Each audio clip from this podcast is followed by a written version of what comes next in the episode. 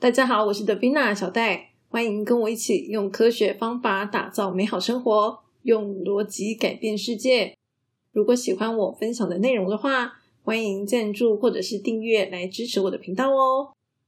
上一集的时候呢，跟大家聊到人性本善或是人性本恶的这个话题。那么呢，所以我今天呢，想要来跟大家聊聊另外一个算是有一点点相关的。就是逻辑跟道德之间的一个关系。之所以想要跟大家聊这个话题呢，主要是因为我想要跟大家分享一个故事，就是关于我父亲的一个故事。我在小的时候啊，父母的感情不是太好。那么呢，他们主要争吵的一个症结点就在于说，我老爸那个时候呢，月入至少数十万，可是呢，他回家的时候呢，给我妈妈就是。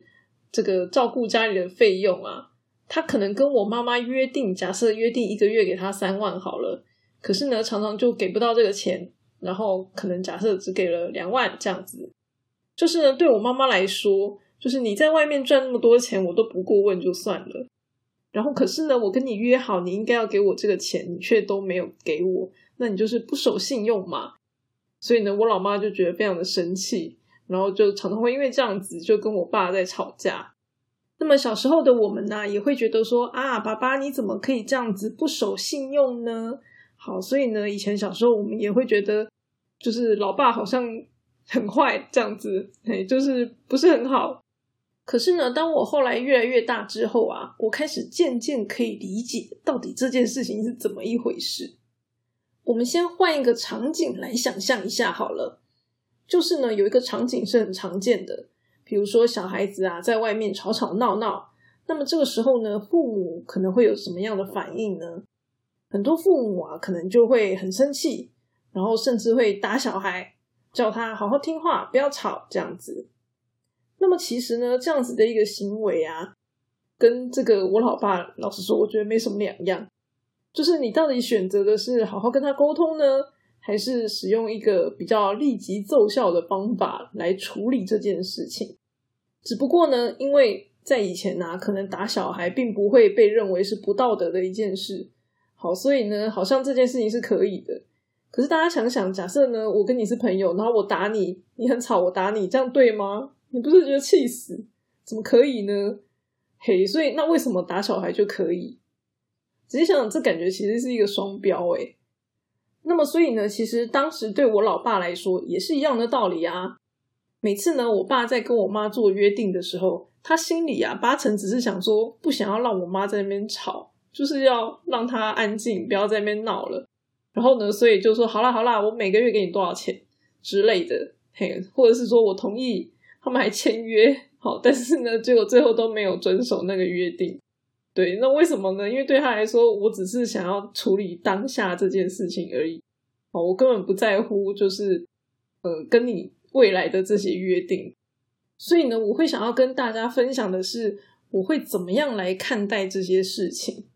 就是说，其实啊，我们在看这些东西的时候，我们不要去看道德这件事，就是我们不要去把道德呢放在我们的判断当中。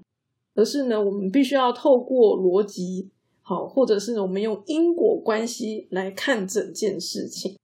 比如说呢，在我们管教小孩子的时候，如果小孩很吵，然后呢，你就透过打骂的方式让他立刻住嘴，那么这个小孩子可能将来跟父母的关系就不太好嘛。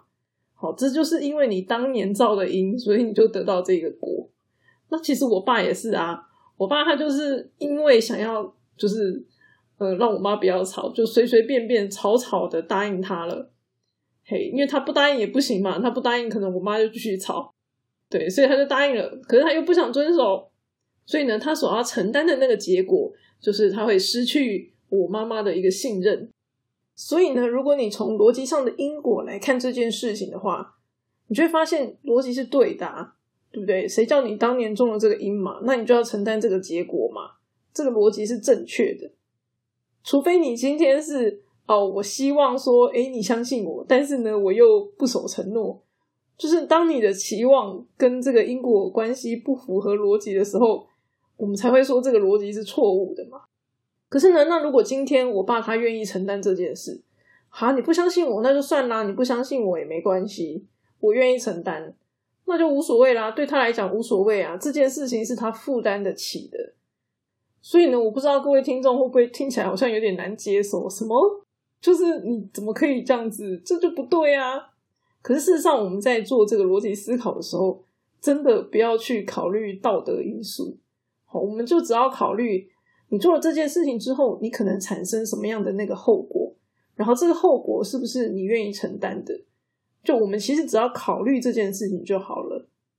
如果呢，我们会把这个道德放进去考虑的话，那我们就会觉得说啊，老爸，你这样就不对啊，你是错误的。然后呢，在这种情况之下，我们就会无法理解这整件事情，无法理解，诶，他为什么会这样子做？就是你没有办法去做进一步的探讨了，因为你就会把这个人的行为归纳成为是错的嘛。那这样子的话呢，我们就会永远无法理解这个人到底在想什么，为什么他会做出这样子的一个选择。所以呢，在逻辑思考里面，我们在看一件事情的时候，我们不能够用道德的对错来去看一件事，而是呢，我们必须要去看说，OK，他今天做了这件事情之后呢，他发生另外一件事情的可能性是多少？也就是说呢，我们要看的是一个因果关系，然后还有一个几率的问题，就是呢，他可能有，嗯，比如说我爸他因为不守承诺。好，所以呢，不被我妈妈信任的几率有多少？那可能第一次的时候，这个几率还不至于太高，五十五十之类的。可是第二次的时候呢，可能不被信任的这个几率就会上升到八十之类的。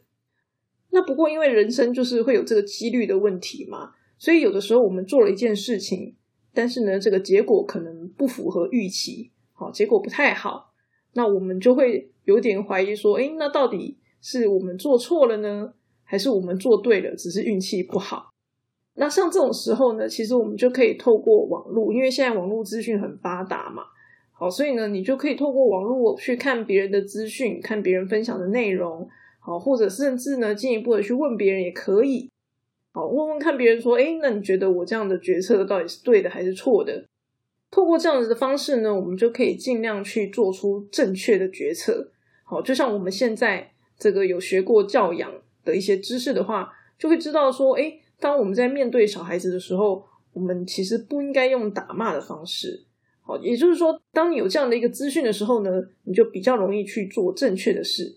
那可是你说，哎，我今天不打骂我的小孩，难道他跟我的关系就不会变坏吗？其实也很难讲，也不一定。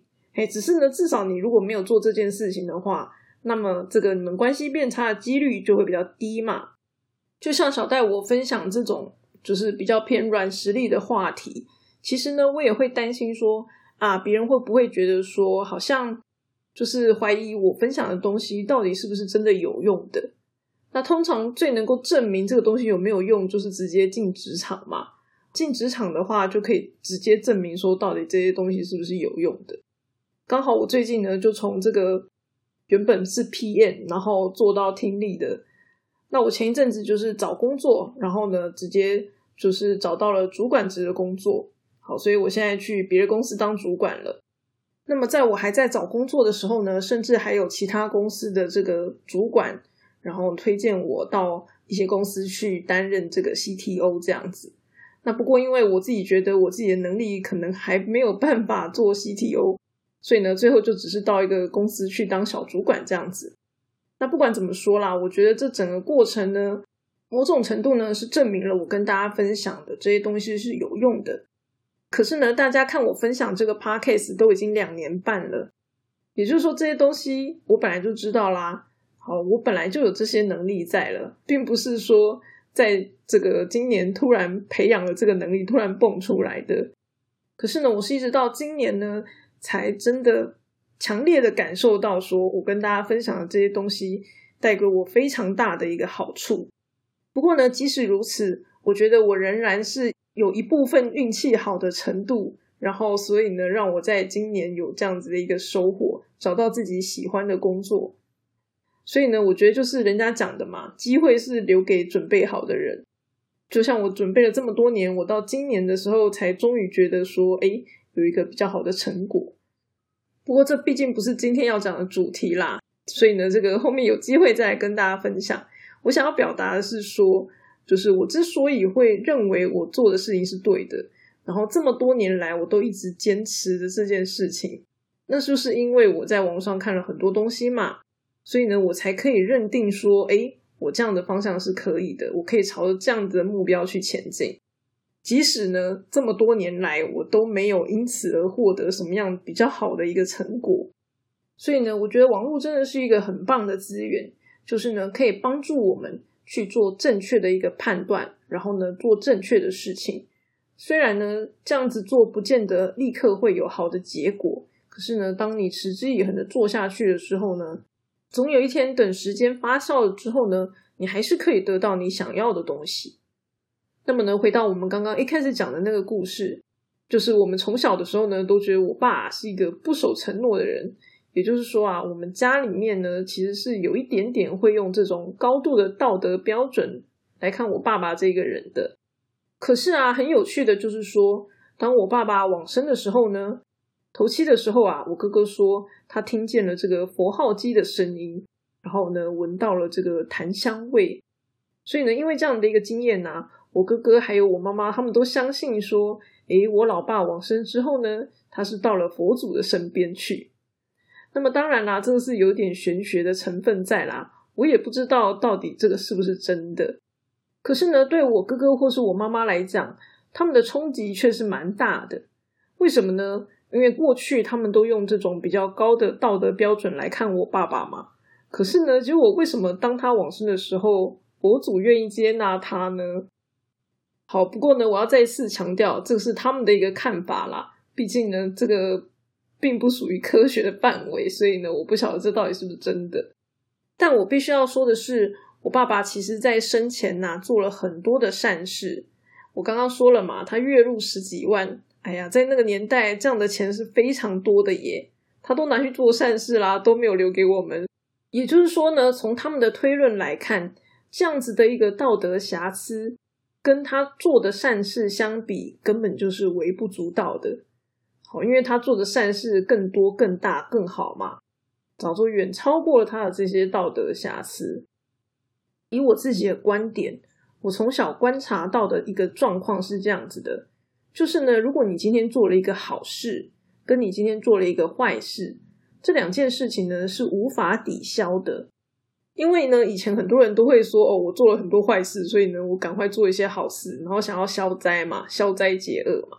可是根据我的观察，并没有这件事。就是说，你今天做了好事，那你会得到好的结果；你今天做了坏事，你就会得到坏的结果。那么呢，所以呃，我觉得在我的想象里面，它就有点像那个山坡，好坡一样的东西。你今天做了好事，那就可能是往上的。嘿，你今天做了坏事，就是往下的。那么呢，这个声波它就会不断的震荡、震荡、震荡，然后呢，要恢复到一个平稳的状态。也就是说呢，当你做了一个坏事往下的时候呢，你就会得到一个回正，好，一个就是要回到水平线的那个状态的一个一个一个坡就对了。所以呢，我们的这个人生遭遇就会不断的遇到好事、坏事、好事、坏事这样子。哦，就像那个深坡这样子的，一一不断的摆荡。那么对坡来讲，它没有什么好坏的概念呐，它就是正坡、负坡的这个问题。然后呢，当你产生了一个正坡的时候，它就会努力的想要回到这个水平线上面。对我来说，我观察到的跟我认为的现象，其实是像这样子的一个概念。也就是说呢，你种什么因，就会得到什么果。当然，中间呢会再添加一点几率。好，就这样子，没有了，没有什么东西是正确或者是错误的。所以呢，我今天的重点就是想要鼓励大家，在进行逻辑思考的时候呢，尽量去抛弃这个跟道德相关的，好这种对错的思维。我们只要专注在因果的逻辑推论上面就可以了。基本上对我来说啦，道德这种东西呢，就是用来限制自己的。我之前也常常跟大家讲嘛，就是你希望成为什么样的一个人，好，那这样子的一个希望就会决定我们要做出什么样的一个行动。那通常这个希望就会是某一个道德上的标准，好，所以呢，对我来说，道德是这样子在用的，而不是用来用放大镜然后看别人说：“哎，你这样子到底道不道德？”嘿，我对我来说，它不是这样子用的。比如说，我今天是一个想要守信用的人，那么呢，我每一次的行动都不断的再三的证明了我是一个守信用的人。那么久而久之，别人就会相信我是一个守信用的人嘛，对不对？好，所以呢，道德呢就用来规范我的行为。当我照着这个规范下去做的时候呢，我就会得到它的果实。也就是因为我做出这些行为，我得到了这个结果，结果就是大家会相信我是一个守信的人。可是呢，今天别人不一定会想要成为一个守信的人呐。就是别人想要成为什么样的人，那是他的事情嘛，对不对？跟我们没有关系啊，那是他的选择。好，所以呢，我们不应该去责怪别人不道德，因为其实说句老实话，我们责怪一个人不道德的时候，这样子其实是有一点点像是在责怪他不信、不信奉某一个宗教这样的一个概念。我为什么呢？因为其实不同宗教的这个道德标准也不太一样嘛。像大家也知道，比如说伊斯兰教的女性，她们就要包着紧紧的出门。如果呢，她们没有那样子包住出门的话，对他们的人来说，这样是不道德的。所以呢，如果我今天遇到一个人，好像我爸爸，诶，比如说不守信用，那对我来说，我不应该去责怪他不道德，而是 OK，我就是知道你不守信用，我知道你不守信用，跟责怪你不道德，这是两件事情哦。那就是说呢，我可能可以跟你做生意，我可以跟你约定，但是呢，我在跟你约定的过程中呢，我可能就会打个折扣，因为你可能会不守信用，或者呢，是我必须要针对你不守信用的这个部分呢，当成是一个风险嘛，那我就必须要去考虑说，如果你今天不守信用，我该怎么办？好，类似像这样子，而不会就是啊，你就是不守信用，我再也不跟你合作了。好，或者是说，哎，你怎么可以这样不守信用，然后？巴拉巴拉之类的，哎，吵没有用嘛，没有办法解决任何事情。当年如果我老妈看透这一点的话，搞不好他们的关系就不会变得这么糟了呢。好啦，那么今天的分享就到这边。最后呢，来念一下留言好了。最近啊，留言给小戴的人比较多。那么呢，我来先念第一个留言。这个留言有点久了，是就是那个光留的。他说呢，第一次听 Podcast 上来留言。节目积了一段时间，一次听，在讨厌的焦虑必须消灭这集讲到的，虽然是自己的经验，但是在世界上的某个角落，肯定也有一样想法的人存在，觉得很有同感。很多集的内容都有，耶，这个想法跟我一样诶特别提一集是在这个逻辑判断的本源与真善美中的内容。你说今天分享的内容比较自嗨。完全是我独断的认定，没有充分证据，因为那是我的信仰。不过呢，让我连接到自己正在研究的斯多葛哲学，我就不牵扯太多。这集说到的真实，在斯多葛里有逻辑学的研究，以及作为哲学理论强调理性的部分。善学派里有一点是追求卓越。中文书中文介绍比较完整的，则是。范举正教授的求善，至于美，关于平衡这一点，则是让我想到顺其自然这一点。嗯，就这样，节目赞赞，好，谢谢，就是这个光提供的一些这个资料跟内容哦，有兴趣的人也可以去看一下。第二则留言呢是童话故事小朋友说喜欢这样子内容，够清晰易懂，很优质的内容，谢谢你的留言。那么下一个呢是 V G G U D H G F R I D，他说呢很棒的频道，思考让我感到我存在，运用思维化为行动，落实生活，改变世界。嗯，这真的是一个我思故我在的朋友呢。最后一则留言是涛留的，他说喜欢这个节目，如同跟亲密且有智慧的朋友聊天相同的感觉。也喜欢这个节目名称，因为我有在帮助别人戒瘾。收听这个节目，让我获得更多工具。诶，谢谢涛的这个分享哦。说句老实话，我一直都觉得我的名称还蛮中二的，因为对我来说，我做的事情真的是一个想要改变大家小小世界的事情，所以呢，一直也没想到更好的名称。然后呢，我看到你说你有在帮别人戒瘾，我觉得这听起来很棒诶真希望有机会可以听你或者是看到你分享这方面的经验给我们。谢谢大家的留言跟支持啦。那么今天这一集的内容就先到这里喽。其他朋友有什么想说的话，也可以留言给我哦。那么我们下次再见，拜拜。